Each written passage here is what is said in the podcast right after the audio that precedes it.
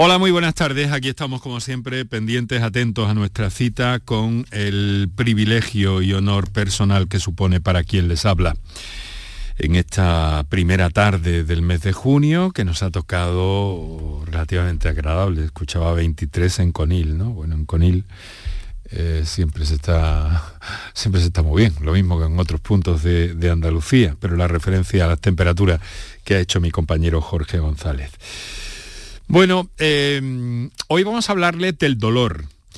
El, dolor crónico no oncológico y su abordaje, que en los últimos tiempos ha experimentado unas veces por, tratamientos eh, medicamentosos y otras veces por nuevas eh, formas de abordarlo, pues mucho protagonismo y ya saben ustedes que de una forma u otra siempre nos ocupa en el programa cuando encontramos una percha para ello. En el Hospital San Juan de Dios del Aljarafe, desde hace años, eh, se ha puesto en marcha un taller que se ha interrumpido con esto de la pandemia para abordar el dolor de un modo muy singular y de esa forma queremos obtener aquí los testimonios científicos, los testimonios médicos y también los testimonios de las personas que eh, se incluyen, que realizan ese taller con unos resultados que nos llaman mucho la atención y por eso queremos mostrárselos aquí. Pero también queremos saber de su dolencia, de su dolor Em, es lo que tenemos por delante en el día de hoy. Así que, eh, como siempre, están ustedes invitados y mi deseo, mi agradecimiento, como siempre, porque estén ahí, a ese lado del aparato de radio. Canal Sur Radio te cuida. Por tu salud. Por tu salud con Enrique Jesús Moreno. El dolor en los últimos tiempos eh, y su tratamiento, desde luego, eh, se viene haciendo desde una perspectiva mm, muy amplia, ¿no? Son eh, diversas disciplinas las que intervienen, como el análisis biopsicológico, el tratamiento multidisciplinar, teorías sobre neuromodulación, aspectos paliativos y estrategias psicológicas, entre otras. A través de la anestesia psicológica es posible reducir notablemente el dolor y eh, mantener sin embargo otras sensaciones como el tacto, algo que se consigue con la práctica y con un deseo explícito a través del pensamiento y de técnicas de control respiratorio de insensibilizar una parte del cuerpo o todo. Pero hay un trabajo que está llevando a cabo como responsable de este taller al que me he referido en el Hospital San Juan de Dios del Aljarafe, eh, la doctora Victoria Ruiz Romero, que ya nos ha contado aquí en el programa alguna experiencia, pero que hemos querido recuperar hoy con varias aportaciones más y varias invitadas más que les voy a detallar enseguida, eh, porque creemos que es fundamental y conocer también su trabajo, su investigación en este sentido y los resultados que está dando mm, esta apuesta tan singular en el ámbito de esa zona de Andalucía pero que podría extenderse eh, si atendemos a los resultados que está obteniendo y de hecho eh, de un modo u otro, tarde más, tarde menos, se extenderá. Así que eso es lo que tenemos por delante en el día de hoy, en la tarde de hoy, con nuestros mejores deseos, nuestra invitación a compartir con nosotros todo eso y naturalmente también a que participen, que nos cuenten su dolencia, que nos cuenten su experiencia con el dolor o que pregunten, si es el caso, a nuestras invitadas de esta tarde. Para contactar con nosotros puedes hacerlo llamando al 95 50 56 202 y al 95 50 56 222 o enviarnos una nota de voz por WhatsApp al 616 135 135. Por tu salud en Canal Sur Radio.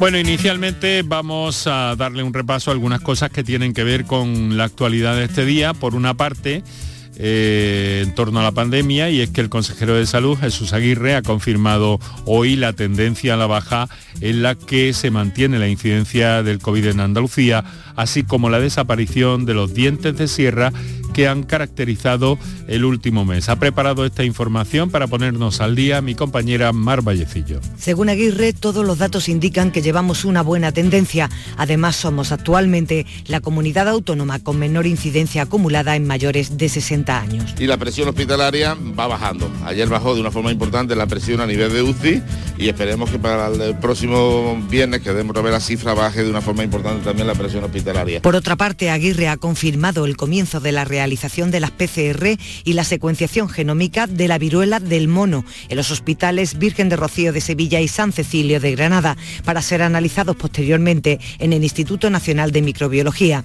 Aguirre ha querido tranquilizar a la población porque los datos siguen siendo de 5 infectados con sintomatología leve en sus domicilios y 17 casos más que están siendo investigados.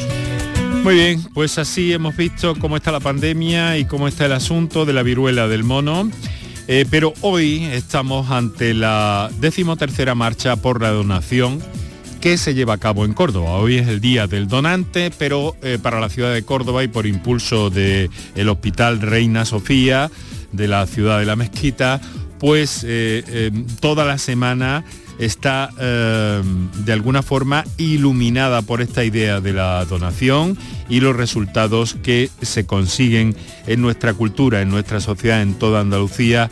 Y ese llamamiento y esa visibilización va a ser a partir de las 8 de la tarde cuando esa marcha decimotercera por la donación con la participación de profesionales, de especialistas, eh, también de personas trasplantadas, por supuesto, de familias enteras, pues eh, recorra las calles de la ciudad y eh, pues no va a ser, como digo, a partir de las 8 de la tarde desde la Plaza de las Tres Culturas. Em, referencias globales en Andalucía en torno a la donación. En lo que llevamos de año, 172 personas han donado sus órganos y 233 sus tejidos.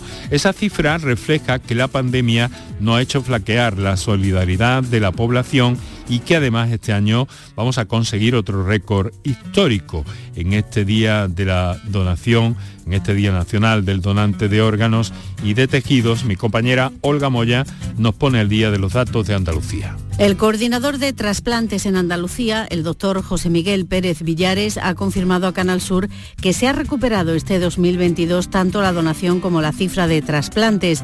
Dice además que se conseguirá el objetivo de que a final de año tengamos 50 donantes por cada millón de habitantes, lo que nos mantendrá como líderes mundiales. La donación va aumentando mes a mes. O sea, la recuperación, la fortaleza, tanto del sistema sanitario público como si me permite la fortaleza de la generosidad de los andaluces, pues ha resistido mm, los dos años que hemos, tenido de pandemia. A pesar de estos datos, lo cierto es que hay muchos pacientes en lista de espera para recibir un órgano, unos 5.000 en todo el país.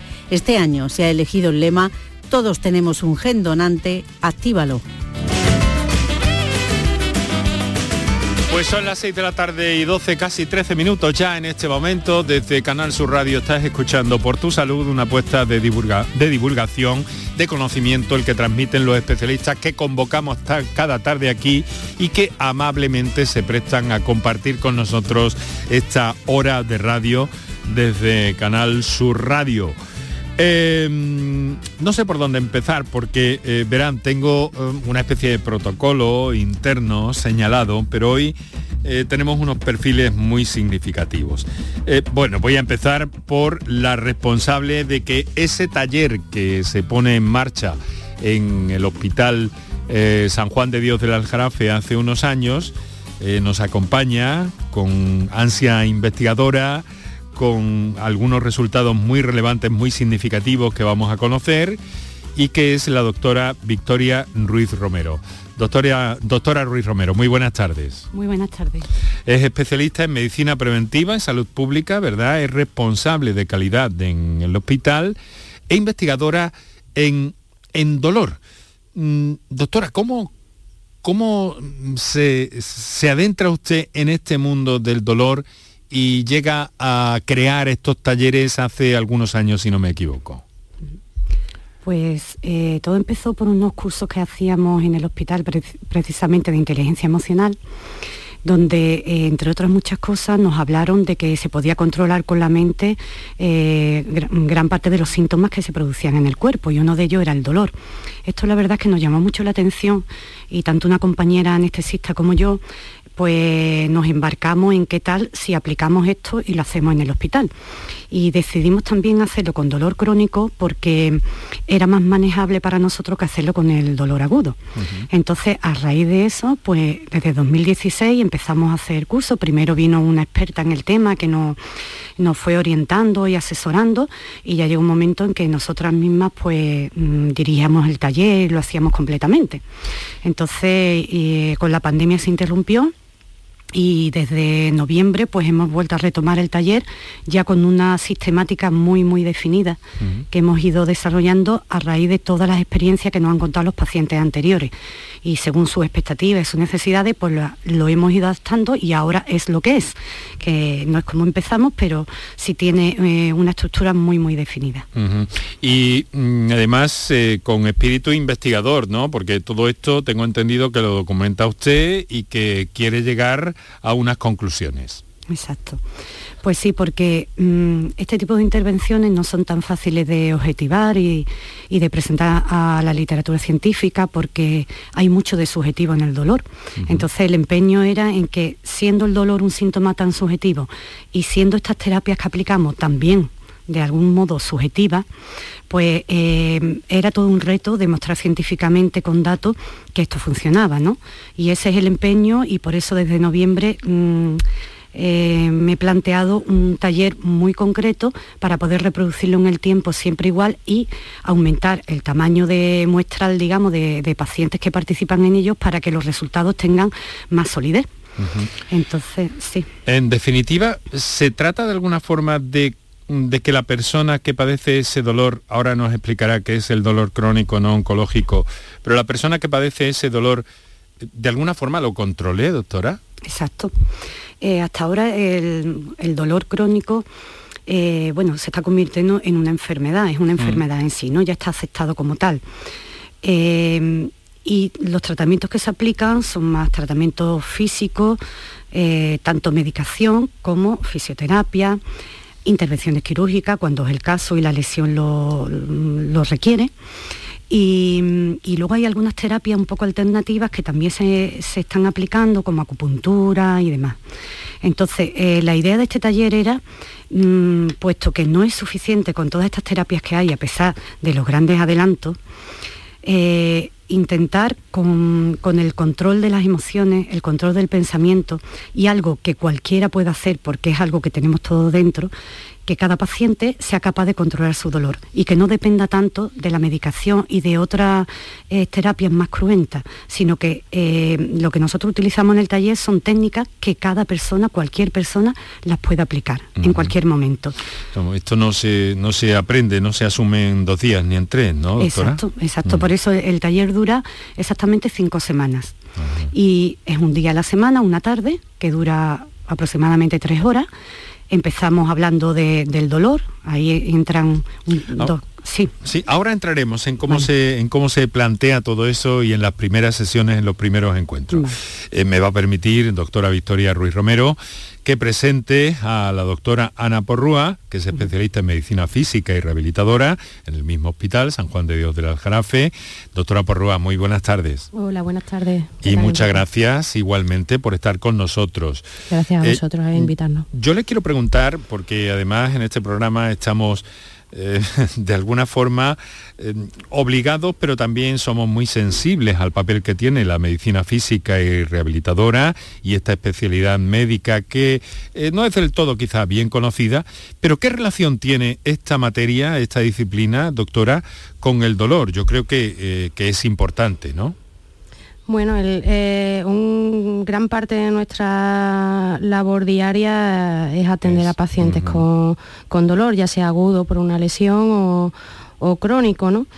Eh, como bien decían, ¿no? mi especialidad es muy es una gran desconocida y además tiene la suerte de, de, trabajar eh, codo con codo con otros profesionales, que a veces, bueno, pues también confundimos ¿no? el papel que tiene cada, cada profesional. Eh, nosotros, nuestra labor como médico en una primera instancia es descartar que haya otra patología orgánica que pueda causar este dolor y que se pueda resolver, ¿vale? Eh, una vez llegado el diagnóstico de dolor crónico como enfermedad, pues sí podemos, tenemos a, la mano eh, bueno, pues, tratamiento médico, intervencionista, o si el, bueno, pues el paciente pudiese ser beneficiario pues a, lo mejor de alguna sesión de fisioterapia, pero yo creo que tenemos también un papel importante el médico de empoderar o por lo menos de señalar el empoderamiento al, paciente, ¿no?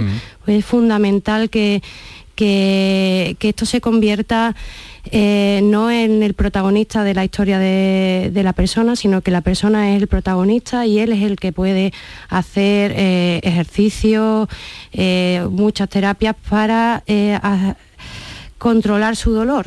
Entonces yo creo que ahí tenemos una labor importante como médico, ¿no? el, dejar ese papel pasivo del paciente y darle su poder y su responsabilidad. Menciona todo lo importante que es eh, la multidisciplinariedad en este caso, en, tantas otras cuestiones, en tantas otras disciplinas, pero en el, abordaje del dolor, pues especialmente. Y entonces, eh, eso que ha dicho eh, en su razonamiento, en su explicación final, encaja perfectamente en los talleres de, de la doctora ¿verdad? Sí. Y eso es ciencia, eso es posible. Eso es posible y se está haciendo, el camino se está haciendo ya. Pues voy a saludar a una de las últimas participantes en este taller que ha tenido la gran amabilidad de cedernos parte de su tiempo y acompañarnos en este programa para tener su experiencia directa y en vivo aquí en el programa. Eloisa Olivar, muy buenas tardes. Buenas tardes, Enrique. Muchas gracias por estar con nosotros. Gracias a ti. Y estar bien acompañado por eh, la doctora Ruiz Romero, por la doctora Porrua, quien no sé si conocía. Sí, la conozco. y y bueno, y compartir con nosotros este ratito. Pero Eloisa, es inevitable que le pregunte eh, mm, cuál es su caso y qué la lleva al taller del dolor del Hospital San Juan de Dios. Bueno, mi caso es que en el 2019 sufrí un accidente de tráfico en el que sufrí un politraumatismo grave con fractura de numerosos huesos en todo el cuerpo, cadera, vértebra y, hombro, eh, entre otras cosas y bueno, eso pues me hizo entrar en un proceso de recuperación bastante duro en el que prácticamente el gran protagonista pues ha sido el dolor. Entonces pues eh, a, raíz de ahí, de la rehabilitación, pues mi rehabilitadora eh, me aconsejó, me, ofreció el taller y, y bueno, obviamente yo encantada de hacerlo porque en el momento que me lo ofreció yo ya llevaba casi, casi dos años sufriendo dolor crónico todos los días eh, y conviviendo con ello de una manera bastante dura, eh, muy frustrada, muy enfadada con, el mundo. Y, fue como, como ahí la última opción, ¿no? Como decir, te ofrecen esto, pues vale, pues lo hago. Yo creo mucho en estas terapias, siempre he creído, pero realmente no tenía conocimiento de que esto existía, como tal, como un taller y mi médica rehabilitadora me lo ofreció y bueno, pues accedí a ello, pero vamos, con los ojos cerrados. Eloisa, ¿qué ha aprendido? Bueno, pues he aprendido eh, lo primero a trabajar en el dolor yo conmigo misma, sin necesidad de, ninguna otra ayuda farmacológica o, bueno, de, otro tipo. Eh, además de eso he aprendido a no frustrarme. Es muy importante eh, la no frustración, el darte tiempo para ti, el permitirte ciertas cosas cuando tiene dolor. Eh, hay veces que no tienes ganas, pero te obligas a hacerlo porque hay que hacerlo. Entonces, pues, el permitirte, el darte el permiso para no hacer ciertas cosas que en ese momento no te apetece, para mí también ha sido algo que, ha sido muy, muy importante, porque además yo soy una persona muy autoexigente conmigo misma Y, eso me ayudó muchísimo a la hora de, trabajar con el dolor y con la frustración, sobre todo, con lo que me provocaba a nivel anímico el dolor. Me da la impresión de que hay como un proceso también, Eloisa, de, de, progreso personal, de progreso de crecimiento emocional, ¿no? Sí, a ver, yo también estoy acompañada también con una psicóloga, pero bueno, obviamente esto pues con la primera persona que lo trabajo sobre todo es con Victoria en el taller.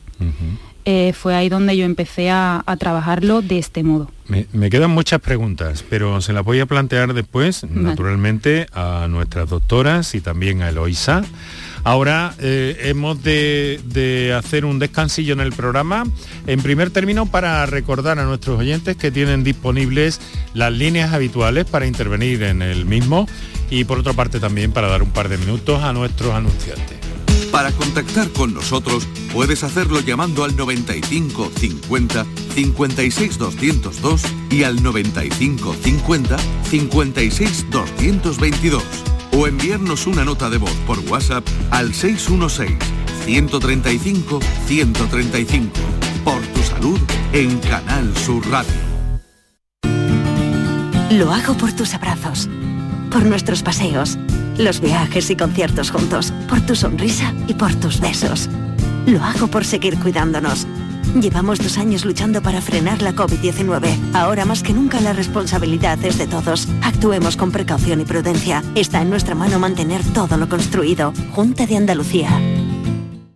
Piensa en algo necesario para la vida. Algo natural. Algo que fluye por la grita más pequeña. El agua. Ahora imagina un lugar donde relajarte. Donde sanar por dentro y por fuera Hotel Balneario San Nicolás, un destino único donde el agua emerge desde el interior de la tierra a 47 grados y medio. Visítanos en Alama, muy cerca de ti. Más información en balneariosannicolás.es. Mano de santo limpia la ropa, mano de santo limpiar salón, mano de santo y en la cocina, en el coche, en el watercloak, mano de santo para el hotel, mano de santo para el taller, mano de santo te cuida, mano de santo te alegra la vida, mano de santo, mano de santo, ponte a bailar y no limpies tanto, mano de santo, mano de santo, ponte a bailar y no limpies tanto. Seguramente el mejor desengrasante del mundo. Pruébalo. Celebra el Día Mundial del Medio Ambiente con Social Energy. Únete a más de 3.000 clientes satisfechos con nuestras soluciones fotovoltaicas. Realizamos un estudio gratuito para ahorrar hasta un 70% de tu factura eléctrica y te regalamos un cheque de 200 euros en Amazon. Pide tu cita en el 955 44 11 o socialenergy.es y aprovecha las subvenciones disponibles. La revolución solar es Social Energy. Recuperar tu pelo está mucho más a tu alcance de lo que puedas imaginar. En Clínicas Beyman ponemos a tu disposición especialistas de primer nivel en microinjerto. Prestigiosos doctores y un magnífico equipo de técnicos harán que recuperes tu pelo de una forma sencilla, indolora y lo más importante, con resultados garantizados. Beyman Capilar, con la seguridad de Clínicas Beyman. La mañana de Andalucía con Jesús Vigorra es tu referencia en la radio. Con la última hora del día. Toda la actualidad. La información más cercana que buscas y el mejor entretenimiento. La mañana de Andalucía con Jesús Vigorra. Contigo desde las 6 de la mañana. Quédate en Canal Sur Radio. La radio de Andalucía. Canal Sur Radio te cuida. Por tu salud con Enrique Jesús Moreno. Bueno, pues tenemos las 6 y 27 de la tarde. Nuestro saludo, como siempre, a todos los oyentes de la radio tradicional en directo en la que estamos a esta hora de la tarde.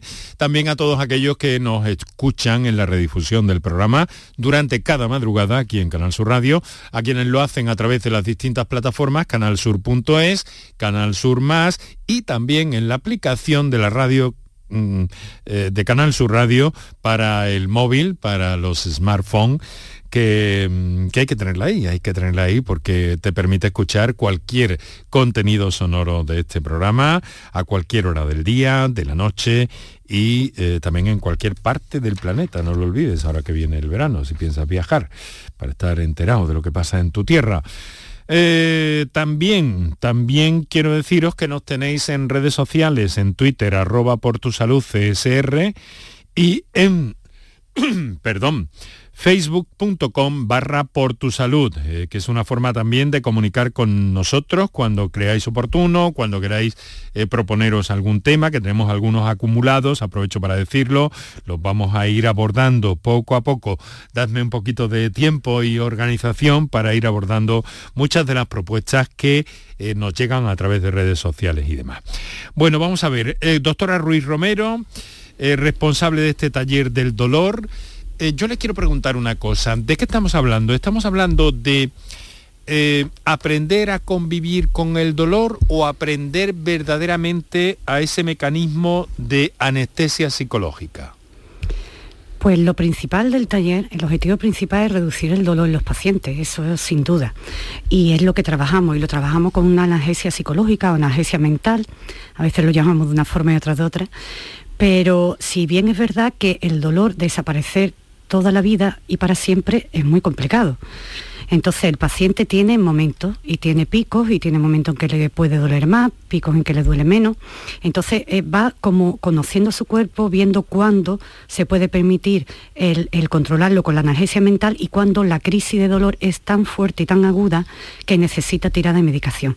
Entonces una de las cosas que aprenden es a escuchar su cuerpo y a ver qué es lo que yo me puedo permitir, qué es lo que no.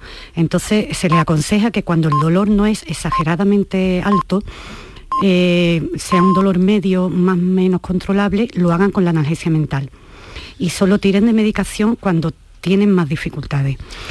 Pero Luisa nos ha dicho que ha prescindido de buena parte sí, sí, sí, en muchos pacientes lo hacen. O sea, hay pacientes que nos dicen claramente que se han quitado la medicación eh, completa, otros también tienen antidepresivos y ansiolíticos porque el mm. dolor les ha afectado y también disminuye esta medicación. O sea, de hecho es algo que controlamos y el 70% aproximadamente ha disminuido la medicación. Esto es un hallazgo, estará usted encantada, doctora. Mm. La verdad es que sí, porque yo tenía mucha fe en el taller, y, pero me faltaba el corroborar quizás con datos objetivos y, certeros lo que estaba pasando, ¿no? Y esta vez pues el empeño ha sido en ese. Eh, eso sí exige que los pacientes tienen que registrar una serie de documentos, unas escalas de medidas que les hacemos pasar antes y después del taller, pero una vez que lo asumen, la verdad es que es muy beneficioso, porque de hecho cuando termina el taller un mes después, yo lo vuelvo a reunir y le cuento lo que ellos mismos me han dicho a mí cómo han disminuido el dolor, cómo han cambiado y la verdad es que los resultados son sorprendentes para un mes de tratamiento, que es lo que hacen. Doctora Porrúa, cuando hay eh, dolor, generalmente hay, no sé si decir depresión, pero cuando menos abatimiento, eh, tristeza, es decir, el dolor nos afecta emocionalmente. Efectivamente, y, la emoción afecta al dolor. Eh, al final es, eh, es un feedback entre ambos. ¿no? La mayoría de los pacientes que vemos es así, la limitación que, produce en el día a día el dolor eh, hace que la persona se sienta bueno, pues menos capaz de desarrollar su vida tal cual la desea o la imagina. ¿no? Y esto, bueno, pues al final es la pescadilla que se muerde la, cola.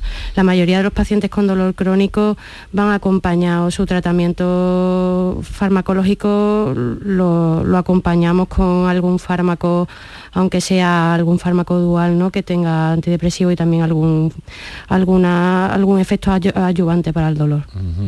Eso eh, cambia la vida cuando ese dolor es así, persistente, de una forma tan álgida tan notable como Eloisa nos ha contado al principio que, tenía en un principio, ¿no? Sí. Eh, la vida te cambia, mucho además. Te limita todo, o sea, toda tu vida te la limita.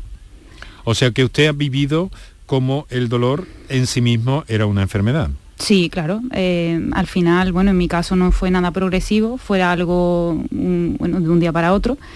Y, claro, mi vida, bueno, yo soy joven, tengo 33 años y mi vida pues cambió completamente. A mí yo no tenía ganas de salir, no tenía ganas de hacer, absolutamente nada porque eh, siempre que salía, siempre que todo, futurizaba muchísimo y siempre sabía que iba a tener dolor, entonces te quita las ganas de salir. Al final dices que voy a estar en cualquier sitio y voy a estar con dolor, ¿para qué voy ahí?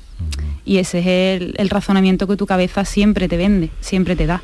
Y claro, ¿por qué hay un momento, Ana, doctora Porrúa, eh, que, mm, porque hay un momento en que ese dolor ya no es abordable por, por ningún otro medio convencional conocido? Cuando el dolor se cronifica y eh, ahí, bueno, nuestro cerebro tiene, tiene una capacidad maravillosa, pero también nos puede jugar malas pasadas, que es la plasticidad, ¿no? Entonces cuando una misma vía nerviosa que va desde, desde imaginémonos una rodilla hasta el cerebro, ¿no? Si una vía se, se, se vicia, se utiliza demasiado, eh, la representación que hay en nuestro cerebro de la rodilla se hipertrofia y, los caminos del dolor también se, se convierten como en autopistas y, y ya eh, un fármaco no es, no es el que va a cortar esa vía ni, esa plasticidad cerebral, ¿no? Ya necesitamos otro, otro tipo de abordajes para, para dejar esas vías viciadas y, crear otros nuevos caminos, ¿no? Y, todo esto está en la línea, Victoria, Ana, Eloísa, está en la línea de esa tendencia que se habla ahora de que lo importante es la actitud también que tenemos ante las cosas, ¿no? ¿No les parece? Un poco suelto el tema ese ahí por si queréis comentar algo en este sentido. Hombre, es fundamental, la actitud es fundamental. Y de hecho, una de las cosas que aprende el paciente es que eh, yo no puedo remediar lo que me ha pasado, yo no puedo volver atrás y, cambiar mi pasado, pero yo puedo crear un nuevo futuro a partir de ahora. Y es lo que les proponemos. Yo mm, examino cómo estoy, mis limitaciones, hasta dónde puedo llegar, pero probablemente puedo hacer mucho más de lo que creo que puedo hacer. ¿Cómo? Controlando ese dolor, dándome tiempo cuando necesito tiempo, animándome a hacer cosas cuando estoy mejor y sobre todo cuidándome, porque nosotros trabajamos también hábitos sanos, hábitos saludables, y le, enseñamos la importancia del ejercicio físico, de una buena alimentación, de dormir bien, muchas cosas. Entonces ellos se van dando cuenta de que ellos pueden manejar su vida y modular ese dolor lo pueden modular y además con la analgesia mental. La analgesia mental es algo que lo hacen a diario. Desde que entran al taller, el primer día ya se les enseña. Y todos los días se llevan una tabla y van registrando las actividades que hacen, la analgesia mental es la fundamental, lo van registrando. Entonces, durante todo el taller lo hacen. Dura un mes, pues un mes que lo hacen a diario. Ahora le voy a pedir que mm. nos explique un poco, que mm, hagamos una especie de simulacro rápido de cómo es esa primera actuación para trasladar eh, toda esta idea. Pero si les parece, vamos a escuchar a nuestro oyente, que lo tenemos ahí atrancado un poco. es muy interesante todo lo que nos están contando ustedes, pero buen seguro también que nuestros oyentes, haciendo uso de las líneas habituales del programa, pues eh, tienen cosas interesantes que hacernos llegar como todos los días. Eh, os recuerdo que tenemos el 616-135-135 para las notas de voz y para las intervenciones en directo el 955-056-202 y 955-056-222. Tenemos una primera llamada, os pedimos en las notas de voz que por favor no os extendáis más allá del minuto, creo que esta es un poquito más larga, pero bueno, vamos a escuchar la primera. Adelante, compañeros. Hola, mm, buenas tardes. Ya que el programa se, emite por la tarde, mi consulta es la siguiente. Llevo más de 15 años tomando un tratamiento para la fibromialgia que padezco, que me recetó un eh, reumatólogo. Entonces, eh, tomo duloxetina de 60 por la mañana, protector de estómago, eh, y también eh, una pastilla de tensión por la tarde de, 20 miligramos. Y para dormir si no no concilio el sueño y, llevo muchos años con ese problema tomo alprazolam de un miligramo. Cuando tengo un brote lo subo a uno y medio porque a veces no duermo. Y para dolor tomo tramadol lo que pasa es que el tramadol que tomo es el pequeño este que viene 12,5 con unido con paracetamol, con lo cual mm, ese tramadol no es tan fuerte. Nunca me he querido eh, habituar a la, medicación, pero es cierto que llevo muchos años con lo mismo. Eh, ¿Me podrían recomendar qué puedo hacer para conciliar el sueño y no estar en vigilia y que sea más natural y pueda tomar la mínima medicación posible porque llevo años intentándolo y a veces no, no puedo porque cuando tengo brotes tengo que, tengo que descansar y mitigar ese dolor. Gracias. Bueno. Muchas gracias a usted por su llamada y su confianza, señora doctora. Mm, les pediría que valoraran un poco esta situación, que digamos que está eh, eh, en el ámbito eh, tradicional del abordaje del dolor, pero además todavía con dificultades para nuestra, para nuestra oyente, ¿no? Em, ¿Cuál sería su, su, valoración un poco de esta situación? En primer término, doctora Ana Porrua. Bueno, es un gran atrevimiento por mi parte dar un consejo bueno, así. Una orientación cuando Una orientación, menos, pero bueno. Eh, hay una cosa muy importante, señalar el sueño con respecto al dolor, ¿no? El mejorar la calidad del sueño mejora también el, dolor, o sea que la pregunta es muy acertada. Y para mejorar el, sueño, eh, yo sí recomendaría hacer ejercicio físico, eh, yo a veces me siento un disco rayado en la consulta, pero, mm. pero es fundamental. El, creo que es un paso de empoderamiento el, hacernos cargo del cuerpo que, que, nos lleva, ¿no? que, que habitamos y, cuidarlo. Y dentro del cuidado es fortalecer la musculatura, gastar un poquito de, de ese excedente de energía que a veces tenemos y probablemente eso eh, vaya mejorando el sueño. Si es verdad que hay que tener un poquito de paciencia con uno mismo, sobre todo si llevamos tantos años ¿no? con la misma, recorriendo el camino de la misma manera, sí. Pero poco a poco yo confío muchísimo en el ejercicio físico y poco a poco probablemente mejore la calidad del sueño e incluso, incluso la conciliación. Es que es algo que, crees que como te sientes así de, mal, que no eres capaz de ponerte en marcha, y sin embargo, cuando muchas veces hemos escuchado aquí en el programa incluso testimonios que cuando lo hace es cuando la persona comprende y entiende cómo funciona esto de alguna forma, ¿no? Que es un círculo vicioso positivo, eh, haces ejercicio, te encuentras mejor, el cuerpo te pide mm. más ejercicio y se convierte en una rutina, en una eh, espiral positiva en este caso. Efectivamente. También quería añadir una cosa. Tenemos en, la cabeza la imagen de, aquel personaje que hace ejercicio, eh, prácticamente arterofilia, musculito, que gasta mucha energía, pero creo que hay un ejercicio también muy respetuoso, ¿no? Mm. En el que, bueno, se puede iniciar alguien que no ha hecho nada desde un respeto, no hace falta incluso ni siquiera eh, sudar, eh, empezar con algo que le guste, que le motive y, y que no sea un consumo de energía alto, mm. y, pero sí ya empezar a mover el cuerpo. Simplemente con eso ya, ya se está haciendo mucho y hay que aplaudirse cuando se inicia así. Eh, doctora Ruiz, el caso de esta oyente a quien hemos escuchado atentamente y con preocupación desde luego, en fin, es, como decía antes, ¿no? El, caso típico de abordaje del dolor por parte de la medicina, pero llegado a un límite en el que eh, en el que parece parece que no se puede hacer nada o casi nada. Sí, eh, yo quería comentar que precisamente nosotros tenemos muchos pacientes de fibromialgia en este taller. Sí. Son la, eh, yo diría que la mayoría de los pacientes que llegan mm. tienen patología de fibromialgia, también alguna fatiga crónica.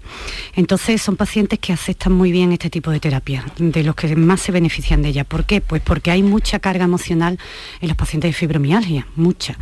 Y cuando ellos controlan sus emociones y pensamientos negativos y los revierten en otros positivos, el cambio es bestial, vamos, lo dicen ellos, o sea, no lo digo yo, lo, comentan ellos.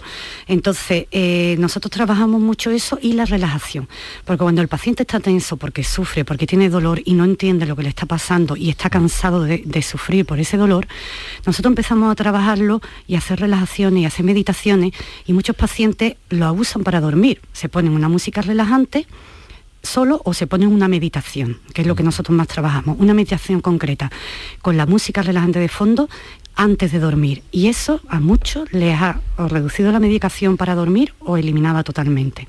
O sea, es algo que nosotros apoyamos bastante. Ya digo que la medicación cuando haga falta habrá que tomársela, pero vamos a intentar mm, abusar lo menos posible de ella y, todo lo que podamos hacer que sea no, o sea, que sea beneficioso para nuestro cuerpo y que no nos haga daño, tenemos que tirar de ello. Y la fibromialgia se beneficia muchísimo de todo esto que hacemos. Mm, esa plasticidad eh, cerebral a la que se refería Ana antes hace un momento, en este caso aprovecharla positivamente, porque además está demostrado que que el cerebro cambia y que en este caso cambia a nuestro favor. Pero Eloísa, esto del ejercicio cuando hay dolor, le quiero preguntar por su experiencia o su punto de vista a propósito, porque parece como que cuesta arrancarse. Sí, claro, cuesta cuesta, pero es necesario. O yo creo que es casi, vamos, eh, una de las primeras cosas que hay que hacer cuando hay dolor. Eh, yo después de, la analgesia, lo siguiente que hago diariamente es ejercicio físico. Cuando me duele, me muevo. O sea, es mi lema. Eh, el lema de quedar separada cuando algo duele, a ver, habrá momentos en los que sí o habrá lesiones en los que sí. En mi caso, cuando hay dolor es cuando más me muevo. Hago otro tipo de, ejercicio físico. Yo también es verdad que estoy acompañada por, bueno, por los servicios de fisioterapeutas de allí del Hospital de San Juan de Dios y con una redactadora que, a la que yo voy. Y bueno, a mí siempre me han inculcado que lo que tengo que hacer es moverme. Y, hay muchos tipos de ejercicios, como, como comentaban ahí. Y, en todo momento se puede hacer algo. Siempre hay algo que hacer. Siempre, siempre, casi siempre, menos que, y que sepas desde luego lo importante es saber qué es lo que tienes que hacer para no lastimarte. Efectivamente, claro. eso es súper importante. Eso sí, eso sí, pero no eh, me vais a permitir la expresión, no el apalanque, me duele, me apalanco. Efectivamente, eso es lo que no vale. Por, ahí no valen las cosas. Bueno, está siendo muy enriquecedor, muy interesante todo lo que estamos escuchando, nuestros oyentes, tenemos llamadas y comunicaciones pendientes, ahora me van a permitir otro descansillo en el programa y enseguida entramos en la recta final de este día que estamos dedicando aquí en Canal Sur Radio, esto es por tu salud, al dolor. Por tu salud. Humor, ingenio, música en directo, entrevistas. Todo lo tienes en el show del comandante Lara. Y te esperamos los domingos en la medianoche para que disfrutes de la radio más original y divertida. ¡Vas a flipar! ¡Síguenos! El show del comandante Lara. Este domingo en la medianoche. Quédate en Canal Sur Radio, la radio de Andalucía. Escuchas Canal Sur Radio en Sevilla. ¿Buscas una fibra óptica que te dé más? Telecable Andalucía es tu operador local de confianza. Telecable. Fibra de 300 megasimétricos por solo 14,90 euros al mes y línea ilimitada de 24 gigas por 10,90. Contrata en Telecable Andalucía. Somos punto de venta oficial de Xiaomi. Telecable Andalucía. Conecta con lo que realmente importa. Vente a Dimarsa, ponte en mis manos y dile chao, dile chao, dile chao, chao, chao, empieza ya tu autoconsumo, nuestro petróleo es el sol. Leques fotovoltaicas Dimarsa y despreocúpate de la factura de la luz. Dimarsa.es Bienvenidos a Sacaba. Mil metros de electrodomésticos con primeras marcas. Grupos Whirlpool, Bosch y Electrolux. Frigoríficos, lavadoras, hornos, vitros. ¿Quieres más? Aires acondicionados, aspiradoras, pequeños electrodomésticos. Y financiamos en 12 o 20 meses sin intereses solo tú y Sacaba. Tu tienda de electrodomésticos en el Polígono Store en calle nivel 23. Ven a ver nuestra exposición y sus 25 años de experiencia. Sacaba. Insomnio, apnea, sonambulismo, bruxismo. Convivir con un mal descanso tiene importantes consecuencias en tu salud. No lo normalices. Desde la Asociación Española del Sueño, Asenarco, podemos guiarte a mejorar tu calidad de vida. Entra en ayudainsomnio.es, Asociación Española del Sueño. Asenarco, siempre a tu lado. Enrique Jesús Moreno, por tu salud, en Canal Sur Radio.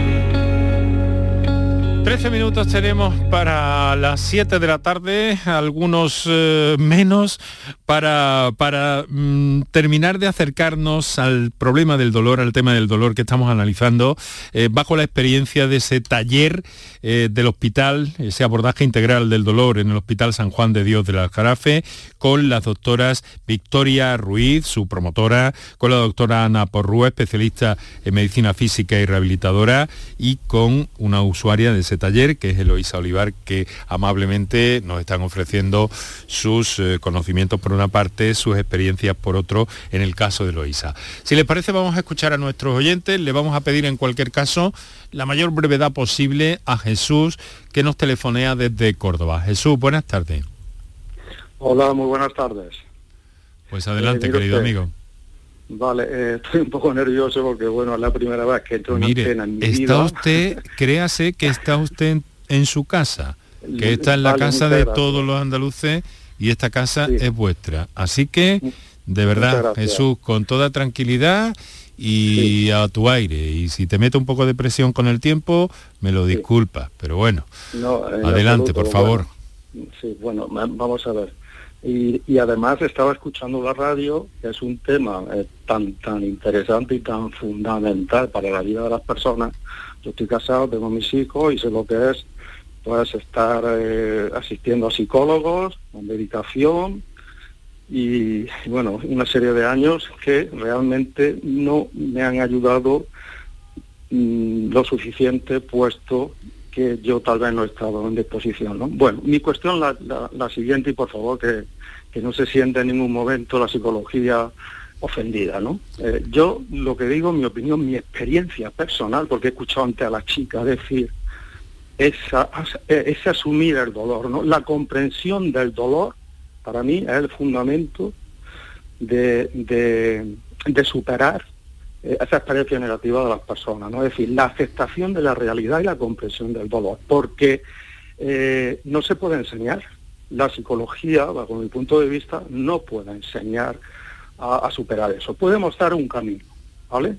Mediante, efectivamente, el psicoanálisis, eh, te muestra el camino y demás, pero no puede enseñarse a sí mismo, es decir, no se puede enseñar la comprensión y la aceptación del dolor, ¿no? Porque efectivamente, como bien ha dicho la doctora, eh, el dolor evas- existe y existirá, forma parte intrínseca del ser ¿Le puede humano. valer el verbo guiar? O guiar, efectivamente. Sí. Entonces, eh, bajo mi punto de vista, insisto, y que, no, que nadie se sienta ofendido, ¿eh? yo sé lo que es estar en tratamiento psicológico, que me han ayudado en el sentido de mostrarme el camino, ¿no? Pero hasta que no me he comprendido a mí mismo, con mis experiencias de niño, eh, de juventud, de adolescencia, después de casado, etcétera, con hijos, etcétera, todas experiencias negativas que han sucedido, que me han ocurrido, que me han hecho, no he podido avanzar, no he podido aceptar. Entonces, y termino, no quiero, eh, yo pienso y creo que mi fundamento, y lo digo sinceramente, es la comprensión de la realidad, de uno mismo. Y quiero decir, y esto ya es una opinión mía, mediante la filosofía, eh, que es amor a la verdad, eh, se pueden encontrar muchas soluciones a esto, ¿no? Porque la filosofía te adentra, ¿no? A la psicología, que es un campo de la, de la ciencia, y la psicología te enseña mucho, ¿no? Quiero decir con esto que la filosofía, la filosofía, perdón, es un campo tan fundamental para enseñarnos a nosotros mismos lo que somos y el papel que, que hacemos aquí en esta realidad que se puede convertir precisamente en el medicamento fundamental que necesitamos. Bueno, Jesús, Nada entonces... más, muchas creo- gracias No, por hombre, escucharme. creo entender que ahora está usted mucho mejor. Sí, estoy un poco nervioso. Bueno, soy padre de familia. Es la primera vez que entro en antena y sé perfectamente de lo que estáis hablando, porque cuando uno vive todo lo que estáis hablando, la doctora, los especialistas, esa persona, esa chica de 33 años creo que tiene, perdona, no recuerdo su nombre, cuando ha dicho de que no necesita medicación y que ella misma pues intenta superarlo mediante eh, esa autoconciencia, ¿no? ¿no? no ha sido la palabra que he utilizado, pero pues me parece perfecto porque la comprensión, el entendimiento realmente de lo que uno ha padecido, esa experiencia, ese error, lo que Sí. le hayan hecho, es la base fundamental para, eh, bueno, esa Pero, automedicación. pero con todo esto que me dices, Jesús, eh, eh, veo que tienes otra visión más positiva Sí. de, de- de tu vida, ¿no? Sí, Que me quiero quedar tengo con una eso. visión. Eso es. Yo que me quede, que me yo un poco tranquilo. Yo tengo una visión muchísimo, un poquito, Mm. es una visión más abierta. Y más confortable, por tanto, para ti, mayor bienestar. Perfectamente, porque Vale. mi bienestar personal, si- sinceramente, hasta que yo no me he comprendido a mí mismo, me he aceptado, Mm. no ha venido. Muy interesante, vida. muy interesante Jesús todo ese razonamiento. Perdona que te aprieto en el tiempo porque tenemos otras muchas cosas. Oye, llámanos cuando quieras, de verdad, ¿eh? que estás en tu Muchísimas casa, gracias por ¿vale? escucharme, me he puesto un poco nervioso, vuestro No, programa es te muy hemos entendido, te hemos entendido la mar de bien. Un fuerte abrazo, Muchísimas Jesús. gracias, un fuerte abrazo. Gracias. Bueno, yo mencionaba antes este aspecto, eh, doctoras, de crecimiento personal de alguna forma, ¿no? Sí, yo quería comentar algo y después me gustaría que hablara la paciente porque ya creo que tiene mucho que aportar en esto también. Pero quería comentar que, claro, nosotros trabajamos todo lo que es el entorno del dolor no solo el dolor. Trabajamos los pensamientos y las emociones negativas para transformarla en positiva, la rabia y el rencor para transformarlo en aceptación, la autoestima para aumentar la confianza en consigo mismo del paciente y sobre todo le transmitimos que ellos tienen poder para cambiar las cosas. Si la vida que tienen actualmente no les, no les agrada lo suficiente porque eh, están muy limitados, ellos van a ir hacia una vida más plena. ¿Cómo? Siendo conscientes de las limitaciones y trabajando para conseguir una, mayor autonomía. ¿no? Entonces, todo esto se trabaja y cuando ellos ven que realmente ellos pueden cambiar las cosas, eh, dan un salto importante. Quiero decir que no sé cómo transmitirlo, pero en este taller una cosa especial que hacemos es que trabajamos mucho lo emocional. Nosotros empezamos de lo más básico y vamos subiendo el escalón de lo emocional, de lo interior, del mirarse para adentro y cuando se quieren dar cuenta hablamos con un lenguaje totalmente diferente al que empezamos y, ellos ya lo entienden. O sea, desde un principio no se puede hablar de lo que se habla en la última sesión, pero van progresivamente y es curioso cómo ellos mismos se van dando cuenta. Sí, sí, sí, es un enfoque muy especial que mm. si no lo vives es difícil de entender. Y yo quería que comentara a Eloisa, si me permití, uno de los trabajos que ella hizo de perdón, de autoperdón, y que le fue muy efectivo. Pues sí, la verdad que una de, las herramientas que, nos da Victoria es el Oponopono, que es una, de las técnicas que nos da. Ella lo enfoca como al principio para practicar, pues eh, digamos, eh, eh, perdonar o, reconciliarse con alguien. en este caso yo no tenía conflictos con, nadie, entonces pues yo le pregunté en ese momento cómo o cómo lo podía enfocar yo. Y bueno, ella me dijo, bueno, pues lo puedes enfocar con una parte, con la parte de tu cuerpo que tú quieras, con tu lesión, con tal. Bueno, pues yo decidí hacerlo con, digamos, con la parte de mi cuerpo que más problemas me, sigue dando a día de hoy, que es el hombro. En este caso yo estaba muy frustrada con esa parte, el dolor más grande que yo tenía era en ese, la falta de movilidad que, se me ha quedado en ese, toda, casi toda la seguridad se ha quedado ahí y empecé a practicar el oponopono eh, con mi hombro, o sea, pidiéndole casi perdón y dándole las gracias por, bueno, pues por cómo además yo le, me dirigía a él, ¿no? Desde mi cabeza. Y la verdad que el cambio fue brutal. Eh, cómo cambia el, cómo te diriges a esa parte del cuerpo, cómo tú la ves, cómo le das las gracias y realmente mi hombro y la percepción que yo tenía hacia él cambió muchísimo. Y a día de hoy cuando me duele es cuando más le doy las gracias porque lo que está aguantando es mucha tela. Y, así es como yo lo apliqué después de, esa experiencia como me, fue tan bien lo he aplicado a, a otros momentos de, mi día, también relacionados con la lesión. Es eh, maravilloso lo que estamos escuchando, eh, particularmente eh, agradecerles a todas todo esto, pero tenemos muy poquísimo tiempo. Yo, soy, yo no soy el tirano, el tirano es el propio tiempo y las noticias que llegan. pero yo no sé si cabe que nos aproxime a ese primer entrenamiento, un avance, no sé si puede ser en segundos o tenemos que hacerlo en otro momento. Esa analgesia psicológica, ¿cómo empieza? ¿Por dónde empieza? Denos siquiera un trazo, Victoria. Puedo hacer un trazo, pero no podemos hacerlo porque no da tiempo, no se puede correr tanto. Eh, nosotros lo que hacemos primero, nos ponemos en una posición relajada en la silla y empezamos una relajación a través de la respiración profunda, una inspiración, una, eh, una exhalación eh, profunda de tres respiraciones. Después, una de las cosas que hacemos es, eh, hacemos como un escáner de todo el cuerpo para relajarlo, desde los pies hasta la cabeza, asegurarnos de que está relajada cada parte de nuestro cuerpo. En tercer lugar, provocamos una salivación a propósito. La salivación se puede provocar moviendo la lengua por la cavidad bucal, con la cavidad cerrada, y una vez que tenemos saliva, activamos, eh, tenemos activado el parasimpático, pasamos del, del momento inconsciente al momento totalmente consciente y empezamos a dar órdenes al cuerpo. Las órdenes que damos son, en primer lugar, hacer una visualización de colores, nos imaginamos que en la zona donde nos duele hay una luz roja, que simboliza el dolor, y luego aparece una luz azul que se va haciendo cada vez más intensa y se elimina la luz roja y se sustituye por la azul. Una vez que hemos llegado a ese punto ya empezamos a hablarle a nuestro cuerpo y le decimos literalmente, por ejemplo, si en mi espalda, imagínate, mi espalda está anestesiada todo fluye, todo está bien, mi espalda está anestesiada. Esto tenemos que hacerlo Eso lo mejor. repetimos muchas veces. Eso- esto tenemos que hacerlo mucho mejor, Sí, claro. doctora. Es Doctora que Victoria Ruiz Romero, especialista en medicina preventiva, salud pública, responsable de estos talleres, investigadora en dolor, muchas cosas, publicar resultados eh, pronto, reacumular todas estas experiencias. Doctora Ana Porrúa, especialista en medicina física y rehabilitadora, papel importante en el ámbito del dolor también. Muchas gracias por estar con nosotros. Y cómo no, Eloísa Olivar, usuaria del taller. Eh, os comprometo para otro día, ¿os parece bien? Estupendo. Sí. Gracias, Bueno, pues dicho queda, comprometidas estáis. Muchísimas gracias. Un fuerte abrazo. Gracias a ustedes. Aquí lo dejamos con Kiko Canterla, Antonio Martínez, Kiki Graundegui, Enrique Jesús Moreno que os habló. Encantado. Mañana hablaremos de la miastenia gravis con excelentes profesionales y con buenas cosas que contarte en torno a este mal.